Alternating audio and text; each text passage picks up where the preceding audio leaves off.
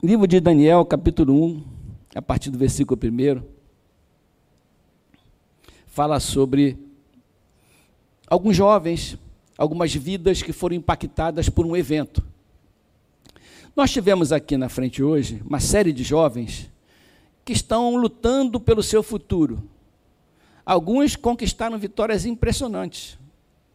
Passaram um concurso, foram para a Espanha, outros passaram em outro concurso e, e vão para a Marinha, outros estão sonhando. Nós estamos aqui, tivemos aqui muitos, muito, muitas pessoas cujo, cujo futuro estão aqui sendo trabalhado, sendo sonhado.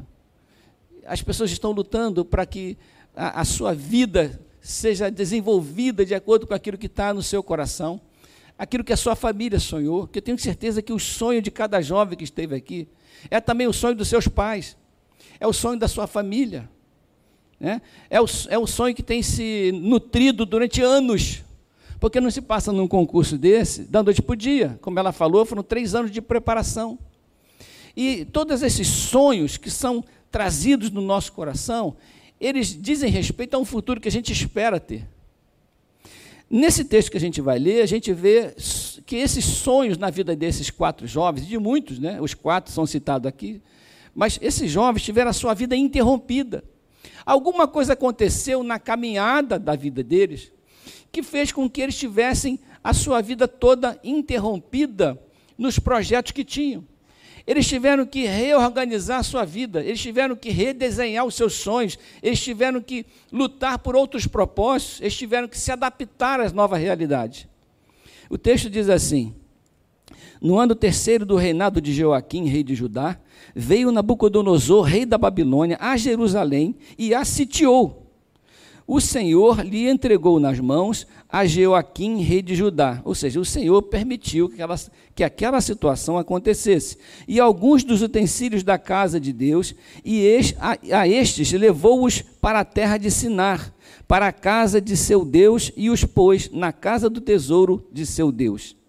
Disse o rei Aspenaz, chefe, disse o rei Aspenaz, chefe dos eunucos, que trouxesse alguns dos filhos de Israel, tanto da linhagem real como dos nobres, jovens sem nenhum defeito, de boa aparência, instruídos em toda sabedoria, doutos em ciência, versados no conhecimento e que fossem competentes para assistirem no palácio do rei e lhes ensinasse a cultura e a língua dos caldeus.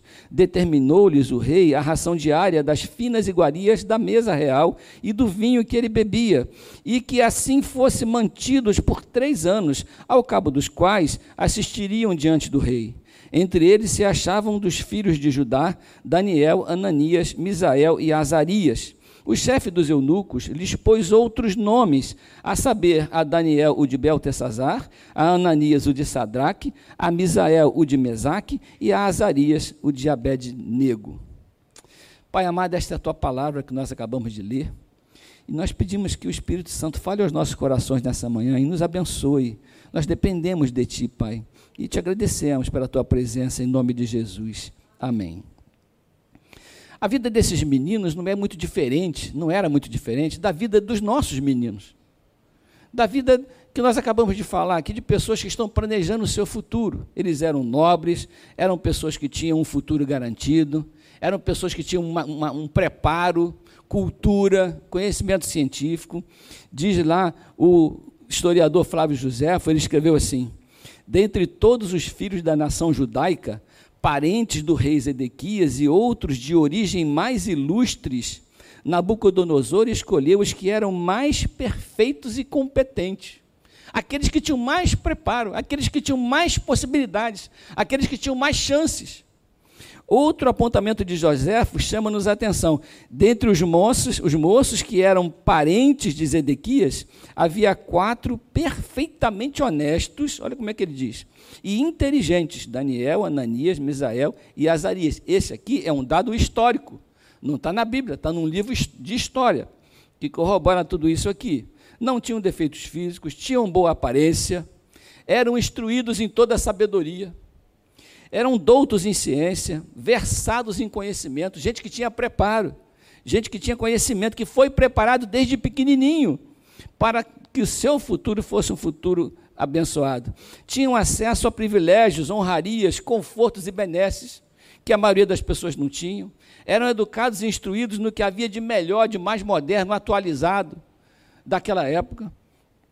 Tinham uma grande capacidade de aprendizado e raciocínio, muito comum àqueles que gozam de boa qualidade de vida, aqueles que se alimentam bem, têm mais oportunidades de aprendizado. Com certeza, comparado aos nossos padrões, eles teriam o carro do ano, provavelmente tinham um camelo do ano, né? porque não tinha carro naquela época. Frequentava os melhores centros culturais, ou seja, gente que tinha sonhos e expectativas. Essa, esse pessoal que vem nutrindo seus sonhos, que vem sendo alimentado, que vem sendo, sendo criado com projetos, teve a sua vida interrompida, um, o inesperado aconteceu. E o inesperado foi uma invasão na sua vida. Houve um rei que sitiou aquele lugar e que resolveu invadir aquele lugar, resolveu dominar aquele povo. Eles foram sitiados, não imaginavam quais seriam as consequências daquele, daquele envolvimento, daquela outra nação ali dominando. Talvez achassem que fosse haver uma mudança política, uma mudança de conceitos, uma mudança de, de projetos sociais. Não. Eles foram, diz, a, diz o Senhor Abacuque, que esse povo invasor, aquele povo ali, era conhecido pela sua crueldade. Nabucodonosor é conhecido pela crueldade com que ele invadia as terras que ele dominava. Eu até anotei algumas coisas aqui. Espero que os irmãos não fiquem impressionados com isso. As mulheres grávidas foram arrastadas com lanças, atravessadas com lanças e com paus nas praças e nas esquinas. Era assim que ele fazia. E já, já matava as mulheres grávidas, as moças virgens eles estupravam. Os velhos, que eram tremendamente respeitados em Israel, eles arremessavam contra as rochas. Isso tudo está escrito.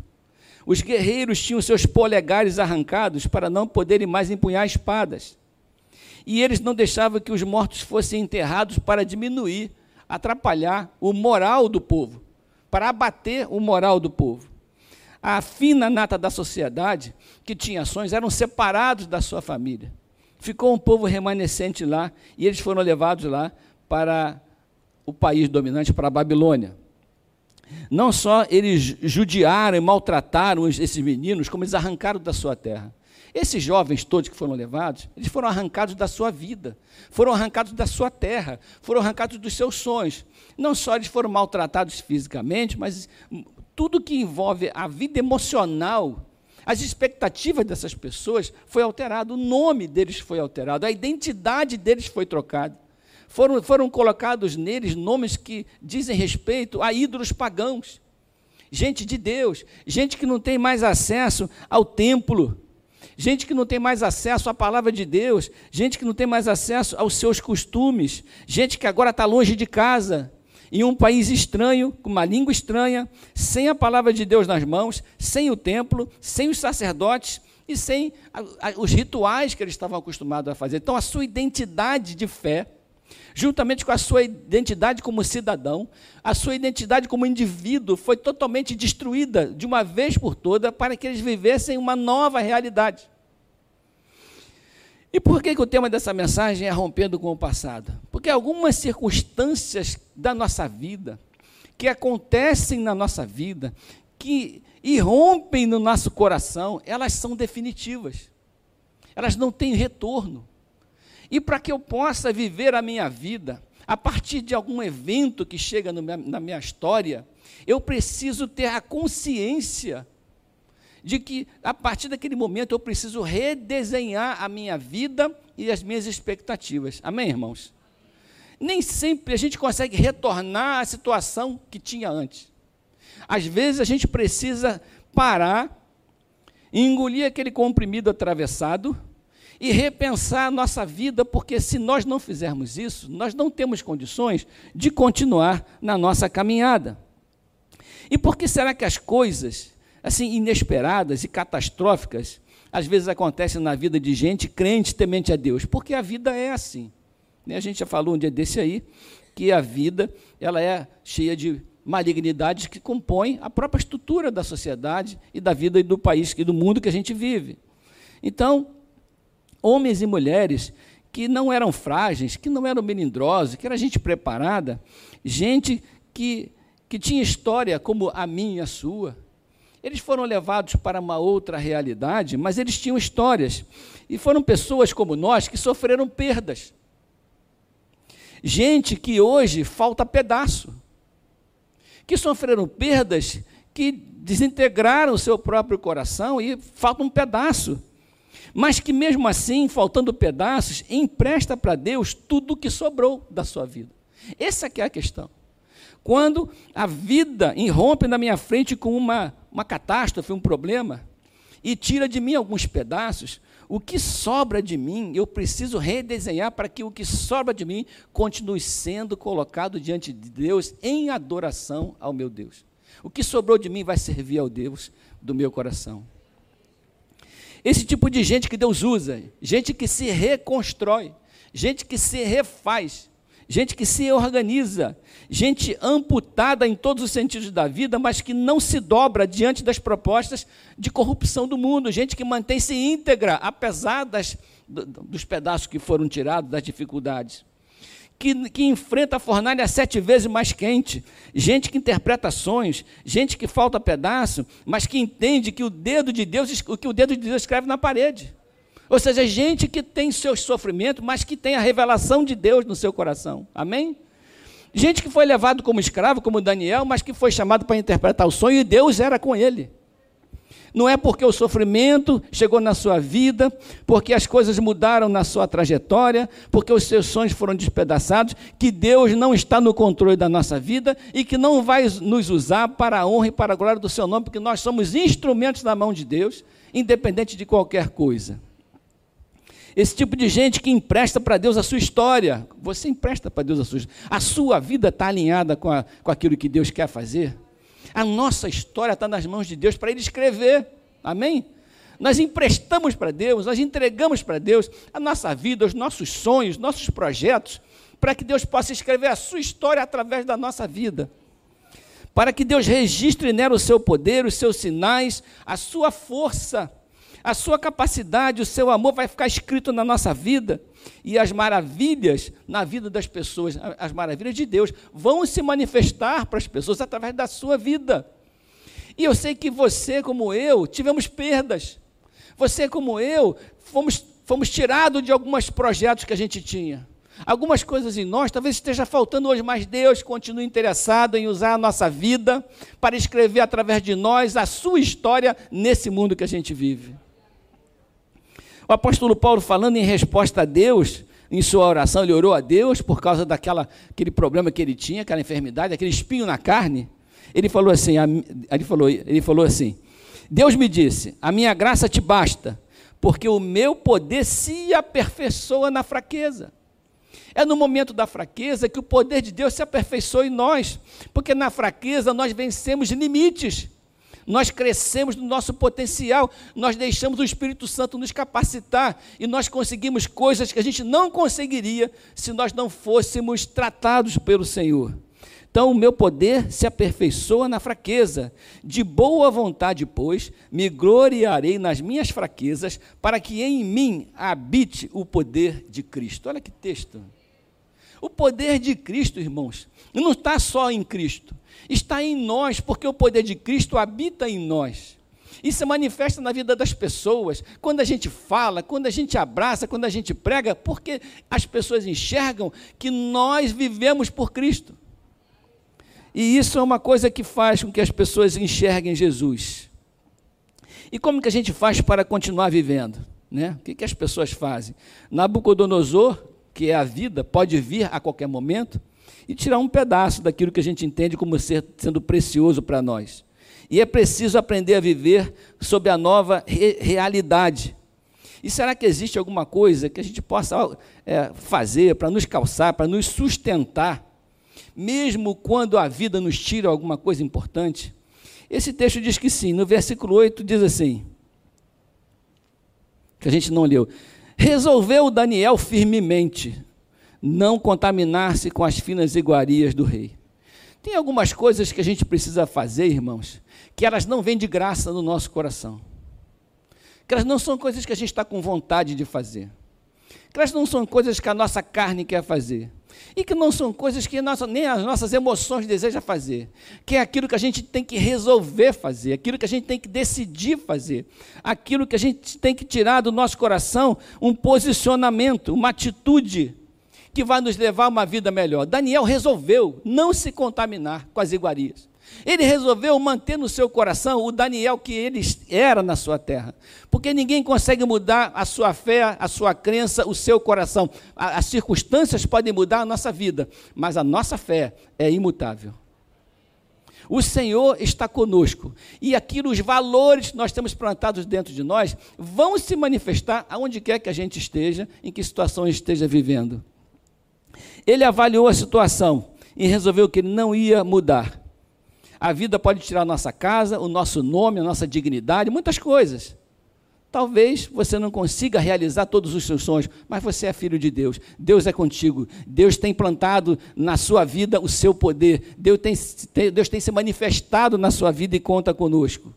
Então Daniel ele rompe com o seu passado, no sentido de se, não se sentir mais escravizado pelo seu passado ele conseguiu trazer do seu passado a sua fé, aquilo que ele aprendeu, aquilo que ele conseguiu manter, que foi os princípios que ele aprendeu e trouxe esses princípios para a sua nova realidade, de modo que ele pudesse se adaptar. E ele fez as contas, se não me engano, lá no capítulo 9 ele fez as contas.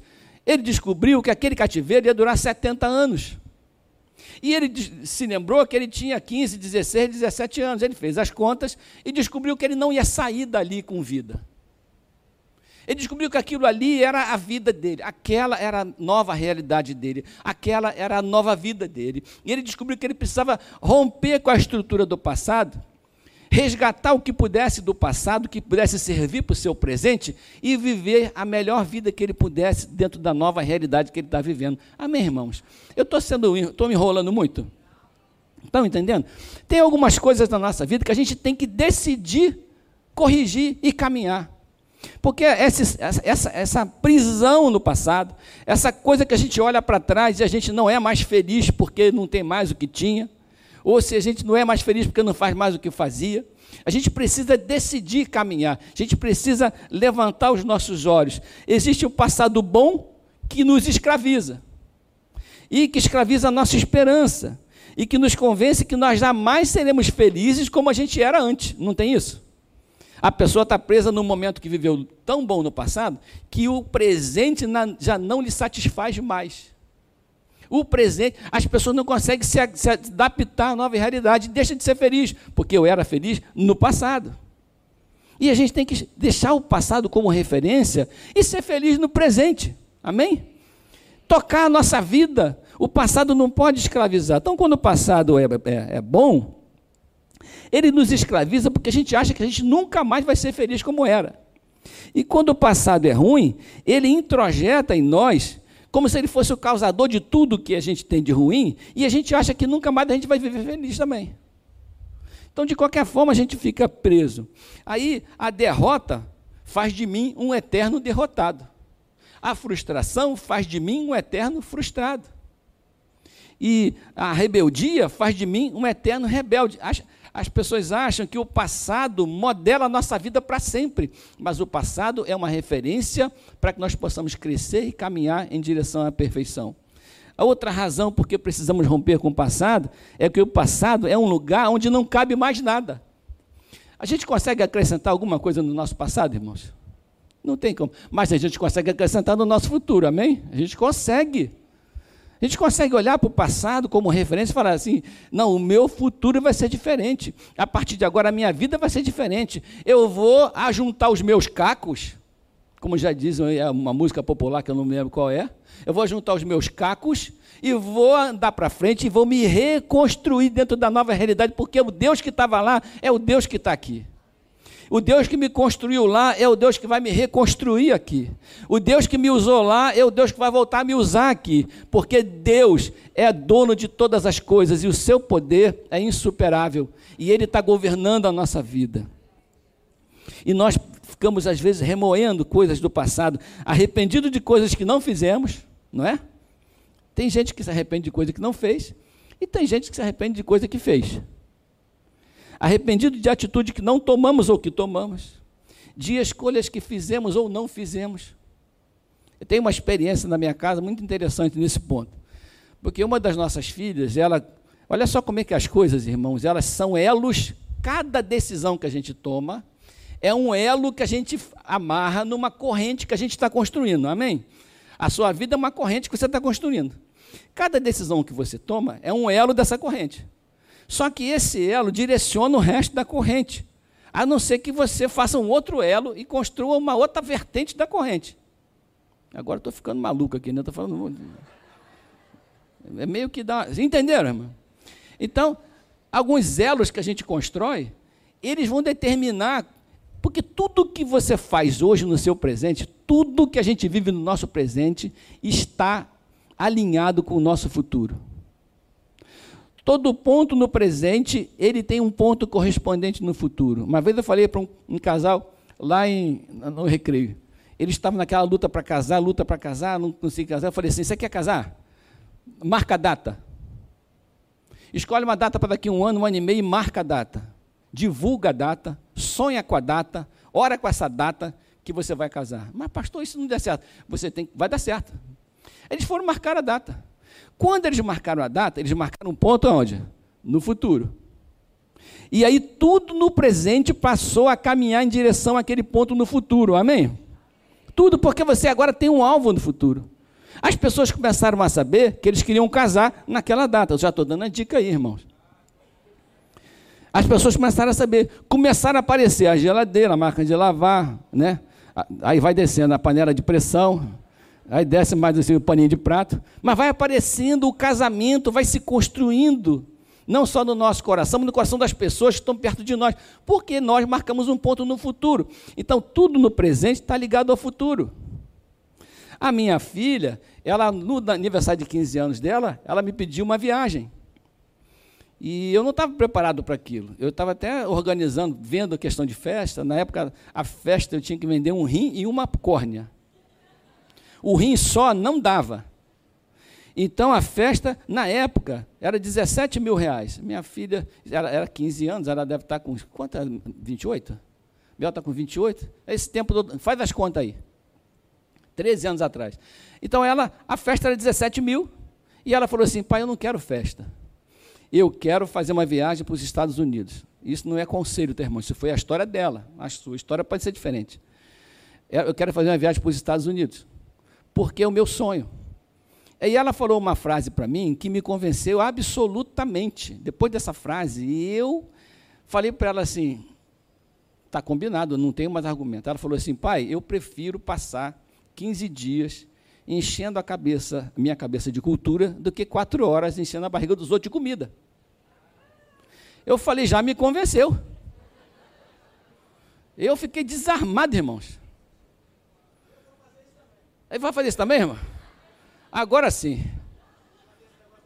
Ela falou isso para mim, eu falei, não, vamos fazer um orçamento. Eu achei uma tia Tânia, lá em Niterói, uma empresa que leva adolescentes para os Estados Unidos, e ela foi sozinha. Mas essa empresa é muito cuidadosa, foi, pelo menos na época, né? Eles filmavam todos os passeios, a gente acompanhava pela internet o passeio, entrevistava as meninas, dá um alô para seu pai, era uma coisa assim. Ela foi, a tia Tânia levou. Aquilo ali gerou no coração dela uma semente a semente de, não, esse lugar aqui é o meu lugar, eu vou investir nisso. E depois ela estava fazendo faculdade de turismo, surgiu a oportunidade de ela fazer um intercâmbio. Ela fez esse intercâmbio, ficou seis meses lá. Por que, que ela fez esse intercâmbio? Porque quando ela fez 15 anos, ela fez uma opção: festa ou viagem. Tudo começou nessa opção. Se ela tivesse escolhido a festa, normal. Ela teria tido uma boa festa, eu teria tido um colapso nervoso mas as pessoas teriam comido bem, a Débora não ia deixar ninguém comer mal, né? mas a, a vida dela talvez tivesse seguido um rumo diferente. Mas por causa daquela viagem, pai, eu tenho que voltar lá, eu tenho que voltar lá. Ela foi passar esse intercâmbio lá seis meses, arrumou um emprego, foi trabalhando na Disney. E a Disney tirou para ela um documento chamado é, Social Security Number. Né? É um CPF dele lá. E ela nem lembrava que tinha isso. E agora, ela migrou para lá, ela está morando lá com o marido, que é filho do pastor Davi Martins, que vocês estão cansados de saber quem é. Meu amigão, comedor de mocotó. Então, ela foi para lá e a vida dela está transcorrendo lá a vento em popa. Mas por que, que a Mel está lá nos Estados Unidos hoje? E o marido? Porque um dia ela tomou uma decisão racional. Ela pensou, não, eu vou, eu vou fazer isso, acho que é melhor para mim. É isso que está dizendo aqui o texto, que quando a gente rompe algumas coisas, quando a gente faz algumas escolhas, é, isso vai fazer diferença na nossa vida. A escolha que a gente faz, os amigos que a gente tem. E lá na frente, se aquela escolha, aquele elo que eu construí foi um elo ruim, que trouxe desgraça para a minha vida, eu preciso romper com ele. Se o meu passado não pode ser mudado, ele precisa ser rompido. Amém, irmãos? Porque o passado não pode destruir a minha caminhada em direção ao meu futuro. E isso é uma coisa que a gente precisa guardar no nosso coração. A Bíblia nos diz que Deus olha para aquilo que a gente fez errado no passado e ele joga no mar do esquecimento. Quem é que não joga? A gente. A gente guarda, a gente revive, a gente vai remoendo aquilo, a gente vai trazendo e a nossa vida vai sendo contaminada com aquilo que não foi bom no passado.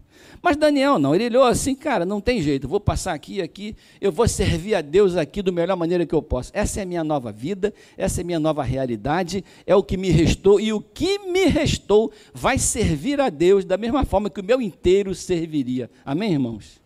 Você tem condição de falar essa frase no seu coração?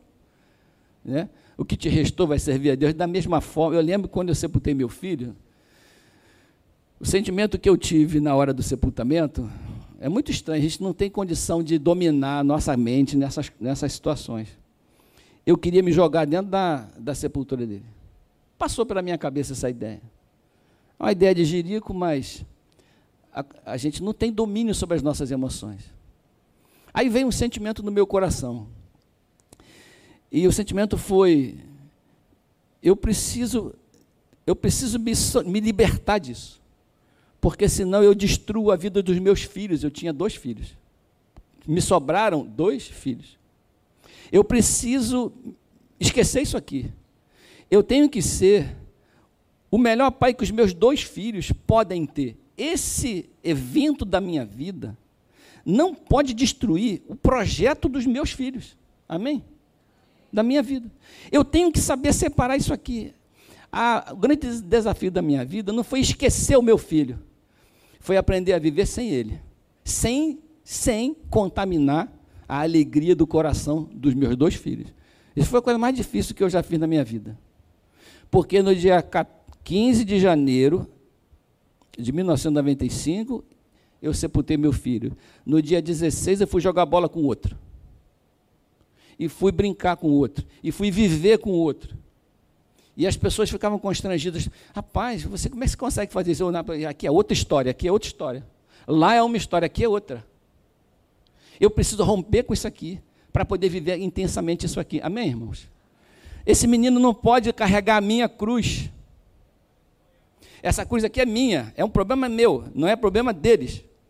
E a gente precisa aprender isso, irmãos. Porque senão a gente vive uma vida contaminando o futuro nosso e contaminando o futuro dos outros. E nunca, nunca os meus filhos me viram chorar por causa desse caso, porque eu precisava mostrar para eles. Não que eu não chorar, chorei muito, mas eu precisava mostrar para eles. Eu precisava passar uma mensagem para eles. A mensagem é: meu filho, a vida é boa, Deus é bom, continua acreditando, você vai ser feliz, tudo vai dar certo. Essa realidade sem o seu irmão não vai estragar a sua vida. O papai está aqui. Eu vou brincar com você. E eu tive que puxar um brincar com meu filho.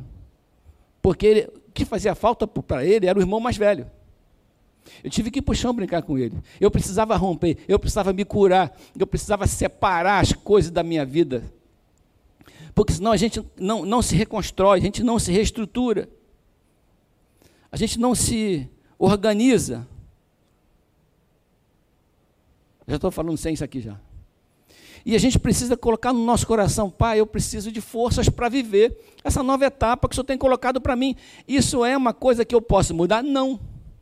É uma coisa que eu posso resolver? Não. Então eu preciso aprender a ser feliz e a cumprir o propósito de Deus, mesmo assim. Tem gente que passa por uma dificuldade e some da igreja, não quer mais servir a Deus.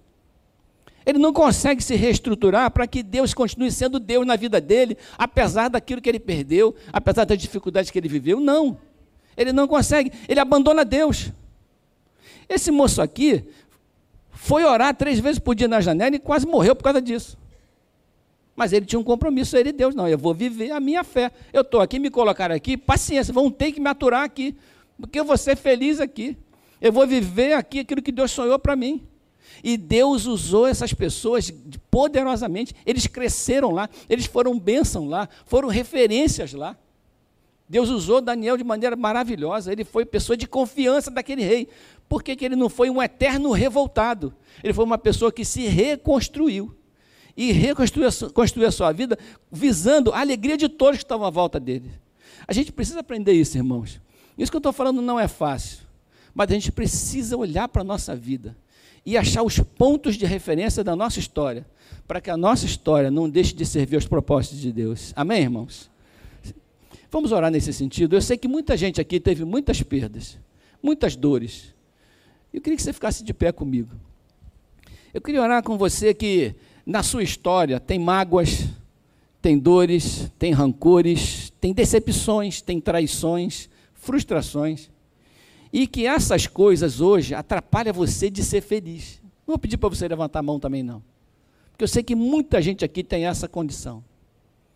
E a primeira, primeira pergunta que eu quero fazer, se tem alguém aqui nessa noite, nessa manhã, que tem a sua vida totalmente desconectada de Deus, não tem referências, não tem uma história para andar com Deus, de repente você resolveu nessa manhã que quer alinhar o seu coração com o coração de Deus que quer trazer plenitude e propósito para a sua vida. Quem sabe você nessa manhã quer aceitar o Senhor Jesus como seu Salvador?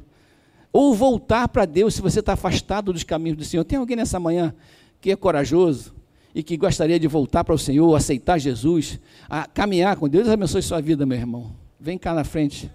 Alguém, por favor, abraça meu amigo. Graças a Deus. Ramalho, abraça ele.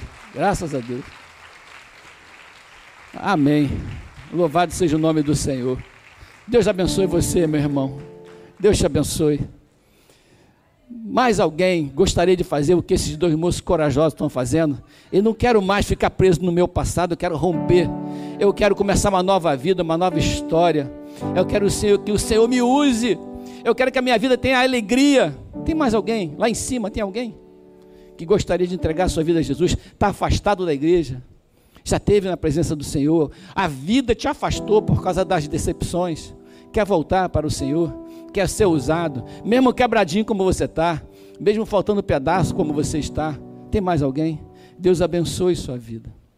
Eu queria, vocês dois, né? Como é seu nome? Carlos Alberto e Gustavo, Deus abençoe sua vida. Nós vamos fazer uma oração e eu queria que vocês repetissem, e a igreja toda vai repetir com a gente, tá bom? Meu Jesus, nessa manhã, eu te recebo como meu Senhor e Salvador. Entrego a Ti a minha vida e peço ao Senhor que governe a minha vida, que me guie no caminho reto e que me ajude a conhecer-te mais e mais. Oramos em nome de Jesus. Amém.